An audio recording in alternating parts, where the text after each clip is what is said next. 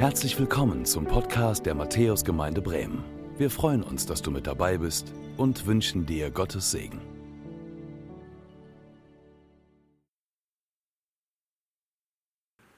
Wir haben in den vergangenen Sonntagen, Himmelfahrt und Pfingsten und den Sonntag auch dazwischen drüber nachgedacht, was Himmelfahrt und Pfingsten für uns als Menschen bedeutet. Und wir haben gehört, es ging um Jesus und es ging um den Heiligen Geist.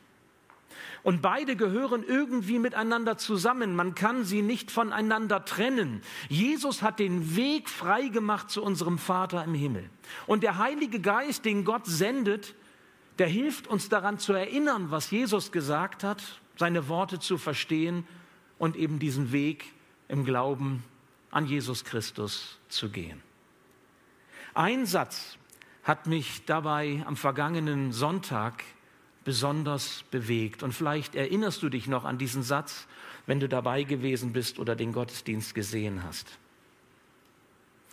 Gott liebt uns so, wie wir sind. Aber er liebt uns zu sehr, um uns so zu lassen, wie wir sind. Dieser Satz ging mir nach.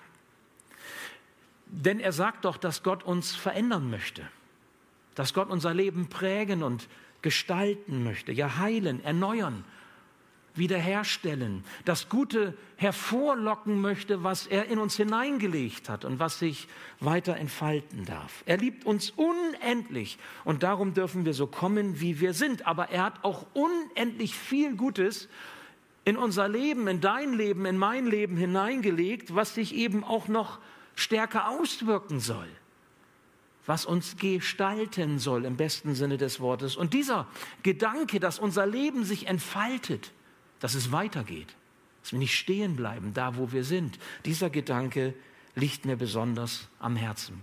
Und ich lade dich ein, schon jetzt heute die nächste Predigtreihe mit zu verfolgen, die am kommenden Sonntag, den 14. Juni, beginnt. Wir wollen intensiv nach schauen und nachsinnen, wie Gott sich das gedacht hat mit unserem Leben.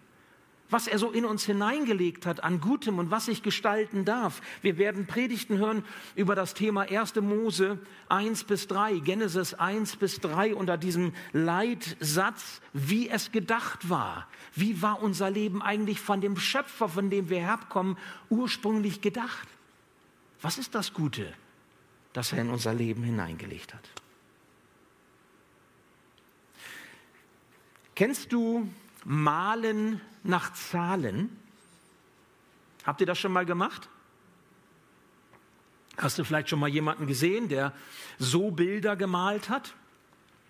Mancher von euch hat das vielleicht schon mal ausprobiert. Bilder malen nach Zahlen. Und wenn ich so in die Haushalte komme von Gemeindegliedern, habe ich schon manches Bild gesehen, wo mir dann die, die Künstler oder die Familienangehörigen gesagt haben, das hat er oder das hat sie gemalt, selbst gemalt. Und wenn man dann fragt, Mensch, das ist aber stark, dann kriegt man vielleicht so eine Reaktion, ja, das war ein Bild nach Zahlen gemalt. Zahl für Zahl, Farbe für Farbe setzt sich so ein Bild zusammen, das, wenn es fertiggestellt ist, wirklich schön aussieht.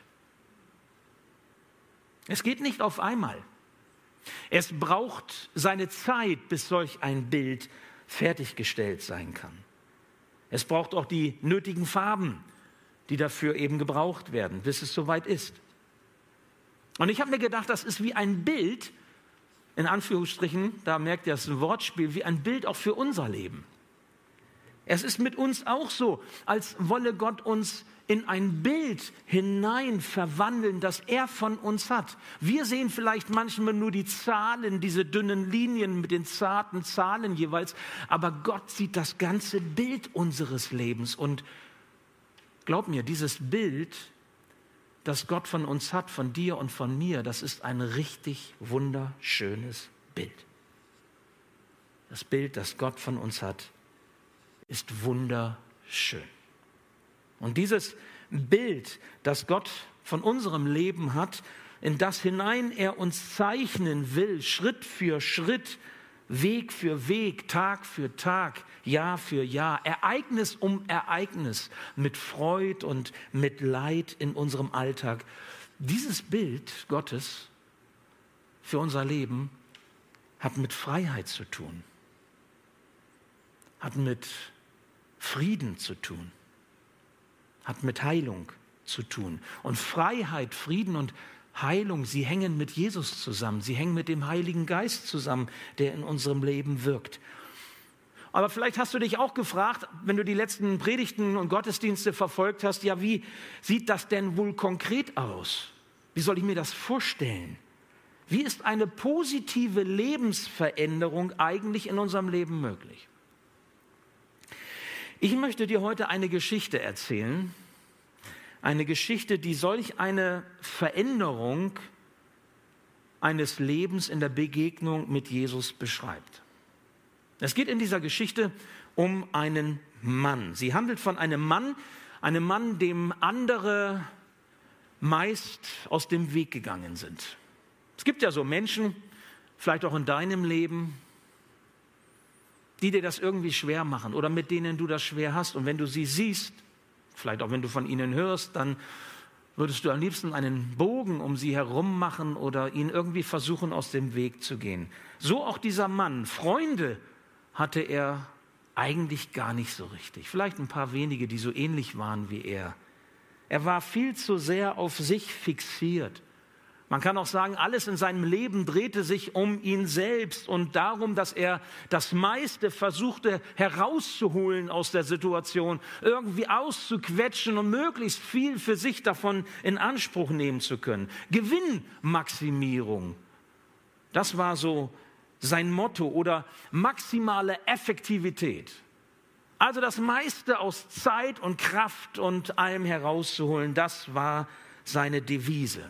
Natürlich, dass er dabei auch reicher wurde, dass sein Wohlstand sich mehrte, das passte gut dazu. Das nahm er auch gerne mit einfach so in Anspruch. Und ich würde lügen, ich habe so überlegt, Andreas, bist du denn so ganz anders? Ich würde lügen, wenn ich behauptete, dass mir solche Gedanken die vielleicht auch so ein bisschen in die Richtung gehen könnten, wie es dieser Mann erlebte, auch nicht gänzlich fremd sind. Und vielleicht geht es dir ja ähnlich. Also, ich meine, was haben wir nicht alles für Wünsche? Auch wenn du nicht so viel hast und so viel besitzt, wir haben unsere Wünsche. Und was tun wir nicht alles, um unsere Wünsche zu erfüllen? Dieser Mann, von dem ich erzähle, der verstand es richtig gut, den Leuten das Geld aus der Tasche zu ziehen und sich an ihnen zu bereichern. Und das ist ganz klar, dass sie ihn nicht mochten, weil so einen Menschen würde man wohl kaum wirklich mögen. Manche waren einfach nur neidisch auf ihn, sie haben ihm das nicht gegönnt, dass er so erfolgreich unterwegs war. Andere waren einfach nur verletzt, vielleicht auch gekränkt, weil er schließlich auf ihre Kosten reich wurde. Wisst ihr, ich könnte mir aber auch vorstellen, dass es im Leben dieses Mannes durchaus Momente gab, in denen er sich nicht wirklich gut fühlte in seiner Situation. Klar, er war reich, es ging ihm gut äußerlich betrachtet, aber er war auch sehr allein. Was nützt dir Reichtum, wenn du ihn nicht teilen kannst?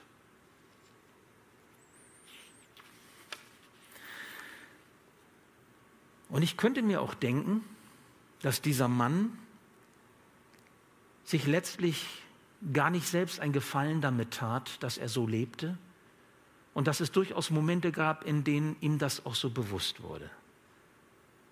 Aber wie das auch bei uns manchmal so ist, es war wie ein Teufelskreis, in dem er gefangen war.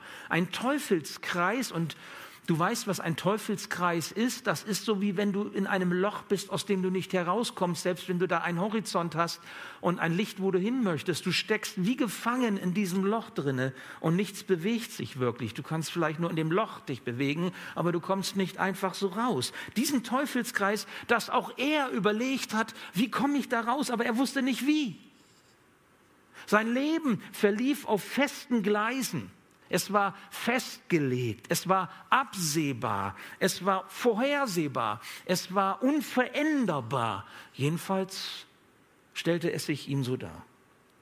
Und schließlich lebte er nach diesem Sprichwort, das mancher von uns kennt, ist der Ruf erst ruiniert, lebt es sich gänzlich ungeniert. Es gab wohl diese Zeiten, in denen er am liebsten alles zurückgedreht hätte, Momente, in denen er am liebsten noch einmal neu von vorne begonnen hätte, aber es ging nicht. Darf ich dich fragen, kennst du dieses Gefühl, dass du nicht herauskommst aus deinem Trott, dass du auch in diesen Löchern gefangen steckst, obwohl du raus willst? Dass du nur so wenige Möglichkeiten hast, wirklich an deinem Leben grundsätzlich etwas zu verändern. Und du fragst dich auch, wie soll das gehen? Es ist ja auch nicht so, dass wir uns gefallen mit unseren Ecken, Macken und Kanten, unter denen wir selbst leiden oder unter denen wir auch andere manchmal leiden lassen. Aber das zu erkennen, hilft uns noch lange nicht heraus aus diesem Drama, aus diesem Loch, in dem wir uns befinden. Und so war es auch bei diesem Mann, von dem ich euch erzähle. Und ich verrate euch nun, und mancher Bibelleser wird es vielleicht auch gemerkt haben, wer das war. Zachäus war sein Name. Zachäus. Und seine Geschichte steht im Neuen Testament, Lukas 19, die Verse 1 bis 10. Jesus kam nach Jericho, sein Weg führte ihn mitten durch die Stadt Zachäus, der oberste Zolleinnehmer, ein reicher Mann, wollte unbedingt sehen, wer dieser Jesus war. Aber es gelang ihm nicht, weil er klein war und die vielen Leute ihm die Sicht versperrten. Da lief er voraus und kletterte auf einen Maulbeerfeigenbaum. Jesus musste dort vorbeikommen und Zachäus hoffte, ihn dann sehen zu können. Als Jesus an dem Baum vorüberkam, schaute er hinauf und rief, Zachäus, komm schnell herunter. Ich muss heute in deinem Haus zu Gast sein. So schnell er konnte, stieg Zachäus vom Baum herab und er nahm Jesus voller Freude bei sich auf. Die Leute waren alle empört, als sie das sahen. Wie kann er sich nur von solch einem Sünder einladen lassen, sagten sie. Zachäus aber trat vor den Herrn und sagte zu ihm, Herr, die Hälfte meines Besitzes will ich den Armen geben und wenn ich von ihnen, wenn ich von jemand etwas erpresst habe, gebe ich ihm das Vierfache zurück. Da sagte Jesus zu Zachäus, der heutige Tag hat diesem Haus Rettung gebracht, denn, fügte er hinzu, dieser Mann ist doch auch ein Sohn Abrahams. Und der Menschensohn ist gekommen, um zu suchen und zu retten, was verloren ist. Ich bete noch einmal. Ja, lieber Herr, und so möchte ich dich darum bitten, dass du in unser Leben hineinsprichst, dass diese Geschichte lebendig wird, wenn wir sie nun hören und bedenken. Herr, dass diese Geschichte etwas auslöst in unserem Herzen, weil sie dich transportiert und das, was dir wichtig ist. Und so möchte ich dich um dieses eine Wort bitten oder diesen einen Satz, der uns nachgeht, der uns die Tür öffnet hinein in die Begegnung mit dir und dass du auch in unserem Leben Veränderung wirkst, damit wir mehr und mehr dem Bild entsprechen, das so wunderschön ist, das du von unserem Leben gezeichnet hast. Amen.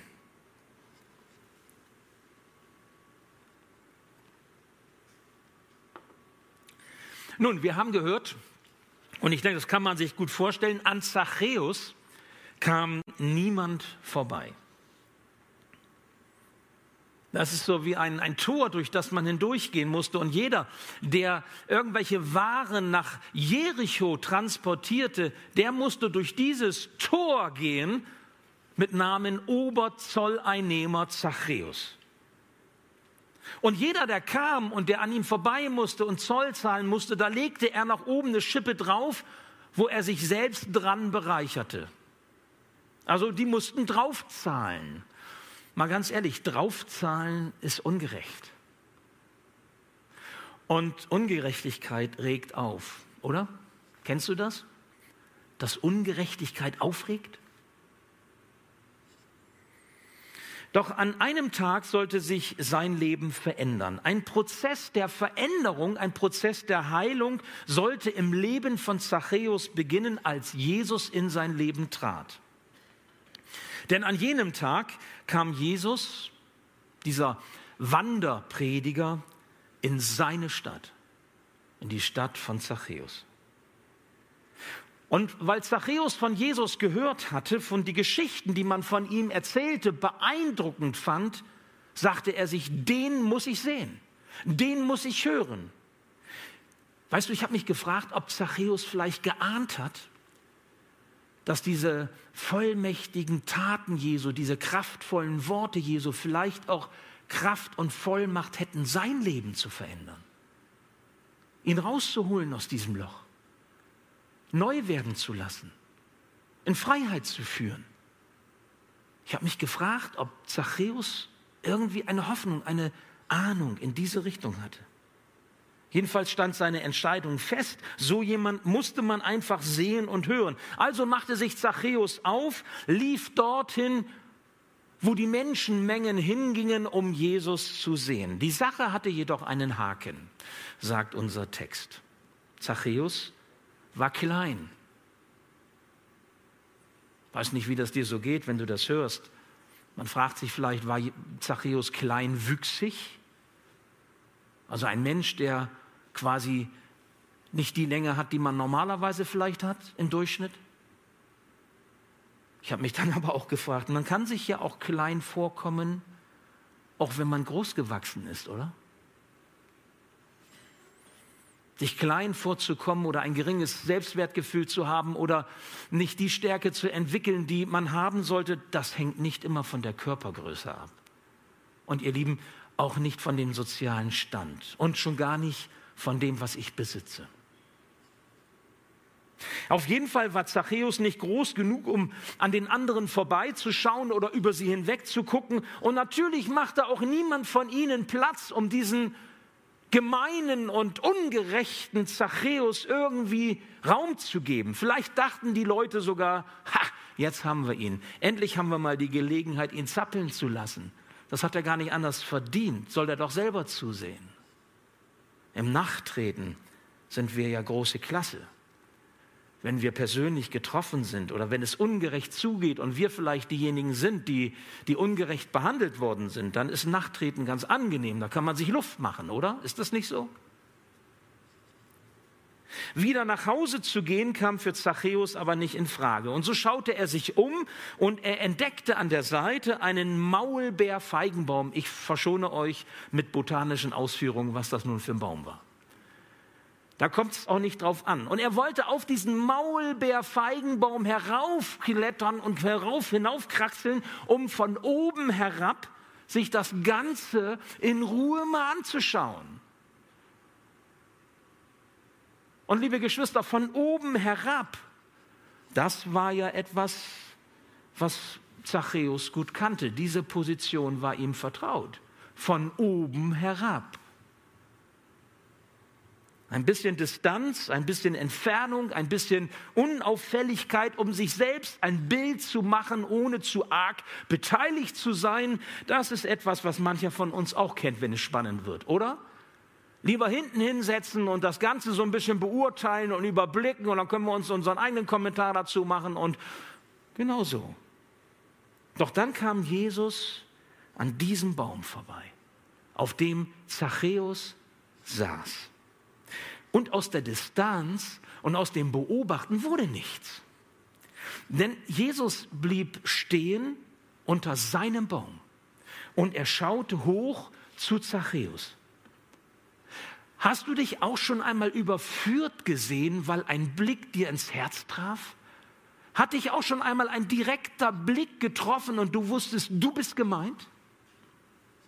Ich denke, so war es für Zachäus. Zachäus, komm schnell herunter. Ich muss heute in deinem Haus Gast sein, sagte Jesus. Und diese Worte schlugen ein wie eine Bombe. Woher kennt er meinen Namen? Was will dieser Mann von mir? Ich wollte doch nur beobachten. Ich wollte mir doch eine Meinung bilden. Ich wollte doch mal schauen, was so abgeht und mal sehen, was das mit mir zu tun hat. Wieso direkte Ansprache auf einmal? Wieso sieht er mich? Wisst ihr, Jesu direkter Blick auf Zachäus, seine Worte, die ihn ansprachen, die verletzten Zachäus nicht. Und sie beschämten ihn auch nicht. Zachäus spürte, davon gehe ich aus, spürte wohl, dass mit Jesus hier jemand vor ihm steht, der ihn annahm, vor ihm stand, der ihn annahm, so wie er war, bei dem er sein konnte, wie er war. Ja, einer, der es gut mit ihm meinte, gut mit ihm, dem Oberzolleinnehmer Zachäus. Eigentlich unglaublich. Kaum zu glauben. So ist das, wenn Jesus in dein Leben tritt, wenn sein Wort dich trifft direkt ins Herz und du fragst dich vielleicht, woher kennt er mich? Wenn du eine Predigt hörst und ein Wort trifft dich direkt ins Herz und du fragst dich, wie kann das sein? Woher kennt der Prediger mich? Und vielleicht spürst auch du, dass Jesus es gut mit dir meint, dass er dich in Liebe anschaut, mit ganz viel Annahme, trotzdem, dass du so bist, wie du bist, trotzdem, dass ich so bin, wie ich bin. Viele andere mieden Zachäus, doch Jesus nicht. Er sah ihn an und er wandte sich ihm zu. Weißt du, niemand machte sich die Mühe, einmal dahinter zu schauen. Niemand machte sich die Mühe, einmal hinter diese harte Fassade von Zachäus zu schauen. Niemand machte auch nur den Versuch, Zachäus verstehen zu wollen. Niemand, bis auf einen, bis auf den, der unter seinem Baum stehen bleib, blieb und ihn ansah. Jesus. Jesus trifft uns immer durch die Brust ins Auge, wenn er uns begegnet. Was uns trifft, ist sein Blick in Wahrheit und sein Blick in Liebe. Jesus deckt ehrlich auf und er verbindet zugleich. Und wenn wir das vorhin so im Lobpreis gehört haben, diese Stelle aus Kolosser, die das so deutlich macht, dass Jesus uns dazu auffordert, nicht zu hassen, nicht nachzutreten, nicht unversöhnlich zu sein, dann wird darin deutlich, da spiegelt sich Jesu Wesen wieder. Jesus deckt auf, als Sohn Gottes und legt den Finger auf die wunden Stellen unseres Lebens und zugleich verbindet er diese Wunder, wunden Stellen mit seiner Liebe und Annahme. Und weißt du, beides ist wichtig, so wichtig, wenn wir unterwegs sind. Es geht nicht um Recht, Rechtgläubigkeit in dieser Welt. Es werden zu viele Gräben aufgetan, sondern es geht darum, dass Wahrheit und Liebe zusammenkommen. Und wie das aussehen kann, das sehen wir bei Jesus. Wie er hier umgeht mit Zachäus. Nun, der Mensch denkt und Gott lenkt, das ist ein weiteres Sprichwort, was wir kennen. Nicht nur Zachäus wurde von Jesus überrascht, auch du kannst Überraschungen erleben, wenn er dich trifft. Und weißt du warum? Weil er dein Leben in Ordnung bringen möchte. Weil er dich den Weg der Heilung, der Veränderung führen möchte. Er möchte wiederherstellen, was er an Gutem in dich hineingelegt hat. Darüber werden wir die nächsten Wochen auch hören. Er hat ein wunderschönes Bild von dir. Ein wunderschönes Bild von dir. Du magst dich im Spiegel so und so sehen. Andere mögen dich so und so sehen. Gott hat ein wunderbares Bild von dir.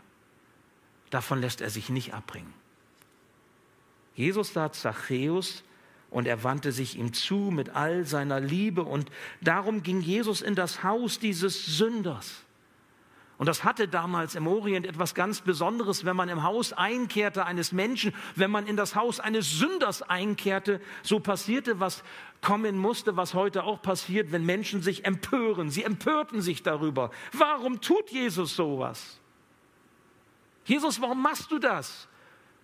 Warum gibst du dich ab mit diesem Menschen? Das hat er nicht verdient. Der ist unveränderlich. Hopfen und Malz verloren, lass gut sein. Da wird nichts mehr draus. Ich sage euch, warum ich glaube, dass Jesus so etwas tat. Weil er sah, dass das Gute in Zachäus, was Gott in ihm hineingelegt hatte, als Sohn, als Kind Abrahams, wie es hier beschrieben ist, sich entfalten durfte, sich verändern durfte, wenn Gottes Liebe zum Wirken kommt. Und das ist so wichtig in unserem Leben. Gott hatte auch in sein Leben so viel Gutes hineingelegt, was sich entfalten durfte. Wisst ihr, menschliche Konventionen, was Menschen so festlegen, darum schert sich Jesus wenig. In Jesus zeigt der barmherzige Vater, dass er keinen Menschen, auch dich und mich nicht einfach so aufgibt. Und er gibt auch dich und mich nicht auf, denn er hat ein wunderschönes Bild von dir und von mir. Das steht ihm vor Augen. Und das Bild deines Lebens, in das hinein er dich gestalten und verändern will, das treibt ihn, weil er mit seinem Geist in deinem Leben wirken möchte. Ja? So war das bei Zachäus. Gott sieht das Herz an und er weiß genau, was darin ist. Gott weiß auch um unsere Schuld. Gott weiß um unser Versagen. Er kennt diesen Teufelskreis unseres Lebens, wenn der Ankläger, wenn der Feind Gottes uns immer wieder niederdrückt, uns fertig macht und eben uns diese Lüge erzählt, da wird sowieso nichts draus. Kannst du vergessen, lass gut sein. Ist dein Ruf erst ruiniert, kannst du auch ungeniert weitermachen. Nein, mit Jesus in unserem Leben ist etwas Neues möglich, so wie bei Zachäus. Niemand hat ihm solch eine Veränderung zugetraut. Und Zachäus selbst hätte sich solch eine Veränderung wohl auch kaum denken können. Wie sah diese Veränderung nun praktisch aus? Das ist eine wichtige Frage, wenn man sich eben auch anschaut, was heißt das, wenn Gott zum Wirken kommt durch seinen Heiligen Geist in unserem Leben? Wir hören es in unserem Text. Zachäus aber trat vor den Herrn und sagte zu ihm, Herr, die Hälfte meines Besitzes will ich den Armen geben, und wenn ich von jemand etwas erpresst habe, gebe ich ihm das Vierfache zurück. Wow, das ist stark. Das ist nicht einfach nur Wiedergutmachung pur, sondern das ist Wiedergutmachung pur plus. Da kommt also noch was obendrauf. Das Vierfache gebe ich zurück. Zachäus erkennt seine Schuld und er zieht Konsequenzen. Ich meine, wenn das keine Wiedergutmachung ist, wenn das kein Zeichen von Veränderung ist, was dann? Weißt du, die Kraftwirkungen des Heiligen Geistes im Leben von uns Menschen, sie sind keine Fiktion, keine Einbildung, kein Wunschtraum, sondern sie sind ganz real. Der Heilige Geist schafft ganz reale Veränderungen und Neuerungen in unserem Leben. Manche kennen vielleicht diesen Spruch, eine Bekehrung zu Gott, die nicht durch den Geldbeutel geht, ist keine echte Bekehrung. Nun halte ich nichts von irgendwelchen floskelhaften Verallgemeinerungen, schon gar nicht, wenn es ums Geld geht, aber hier an dieser Geschichte stimmt dieses Bild.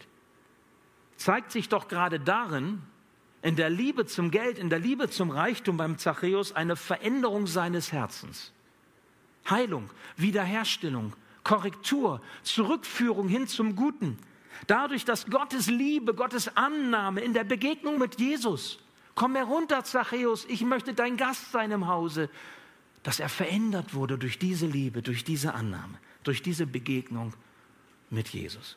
Zachäus wandelt seine Einstellung, seine Haltung, seine Art zu leben, seine Art zu denken. Er wandelt auch seinen Umgang, ganz praktisch, seinen Umgang mit den Menschen an seiner Seite. Ich habe mich gefragt, welche Art Zolleinnehmer ist Zachäus wohl dann geworden? Vermutlich war das Tor Jerichos, wo er dann stand und den Zoll eingenommen, das Lieblingstor, weil es gab keinen netteren Zolleinnehmer als Zachäus. Und ich erinnerte mich an das, was der Apostel Paulus einmal gesagt hat. Und ich glaube, das wird bei Zachäus so richtig lebendig. Paulus hat einmal gesagt, den Korinthern, 2. Korinther 5, Vers 17, wenn jemand in Jesus Christus gegründet ist, dann ist er eine neue Kreatur, eine neue Schöpfung. Das Alte, das gewesen war, ist vergangen und etwas ganz Neues ist geworden, ist entstanden. Weißt du, das ist Zachäus. Er ist nicht mehr der alte Zachäus, sondern er ist ein neuer geworden. Du darfst etwas Neues erleben. Ich darf etwas Neues erleben. Wisst ihr, wenn ich daran denke, wie stolz, vielleicht auch manchmal selbstgerecht ich sein kann, dann wünsche ich mir auch, dass Jesus unter meinem Baum zum Stehen kommt, auf mich schaut und sagt, Andreas, ich will etwas verändern in deinem Leben. Wenn ich daran denke, woran ich mein Herz manchmal hänge, was mir wichtig ist, was für Prioritäten ich in meinem Leben setze, dann wünsche ich mir auch diesen direkten, diesen liebevollen Blick von Jesus, der zu mir sagt und dann mich bittet, komm herunter von deinem Baum, Andreas. Darf ich in deinem Haus Gast sein? Lädst du mich ein? Wisst ihr, Jesus rennt nicht die Tür ein. Jesus steht vor der Tür und klopft an. Und wir dürfen aufmachen und dürfen Gemeinschaft mit ihm haben und dürfen erleben, was er an Geschenken bereithält für uns, was er mitbringt. Und Leben kann sich verändern. Wenn ich daran denke, in welchen Gefängnissen, in welchen Bindungen von Ängstlichkeit, von, von schamhaften Gedanken oder auch von Zwängen des Kontrolle haben wollens, mein Leben sich manchmal bewegt, ja, wisst ihr, dann wünsche ich mir diesen Gast, Jesus, bei mir zu Hause. Weil ich glaube, ich glaube zutiefst, er kann diesen Teufelskreis durchbrechen, wenn er mit seiner Liebe zum Zuge kommt in meinem Leben. Und das glaube ich auch für dich. Und das wünsche ich dir. Und, darf ich fragen, wie ist das bei dir?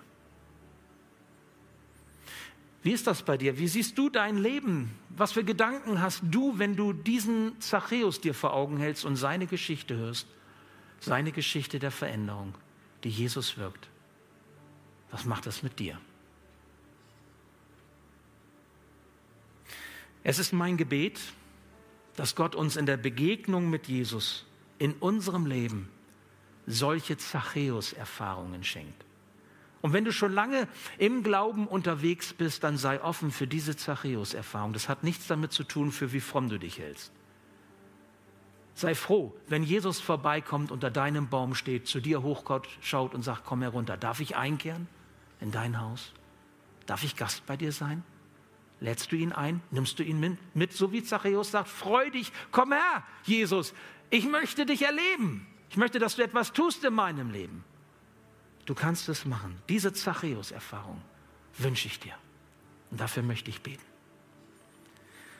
Ja, lieber Herr Jesus, hab Dank, dass du in dieser Weise uns siehst, mit Liebe siehst, direkt durch die Brust ins Auge. Und wir sind getroffen von deinem Blick von deinem Blick in Wahrheit und von deinem Blick in Liebe. Herr, du deckst auf, auch in unserem Leben, und du verbindest zugleich, weil du Wahrheit und Liebe in Person bist. Danke, dass wir deinem Ruf folgen dürfen, immer wieder neu folgen dürfen. Ob vielleicht das erste Mal oder zum wiederholten Male, wir dürfen Ja sagen, wir dürfen heruntersteigen vom Baum, wir dürfen dich in unser Lebenshaus lassen und dann erleben, wie du durch deinen Heiligen Geist etwas ganz Neues schaffst in uns. Danke für diese Zusage und danke für diese Geschichte von Zachäus. Gib, dass sie nachwirkt in unseren Herzen, dass wir sie mitnehmen können in unseren Alltag. Danke für dein Reden in unser Leben hinein. Amen. Danke fürs Zuhören. Wir hoffen, dass du heute inspiriert und ermutigt wurdest durch Gottes lebendiges Wort. Unser Gebet ist, dass es viel Frucht bringt. Weitere Infos findest du unter www.matthäus.net.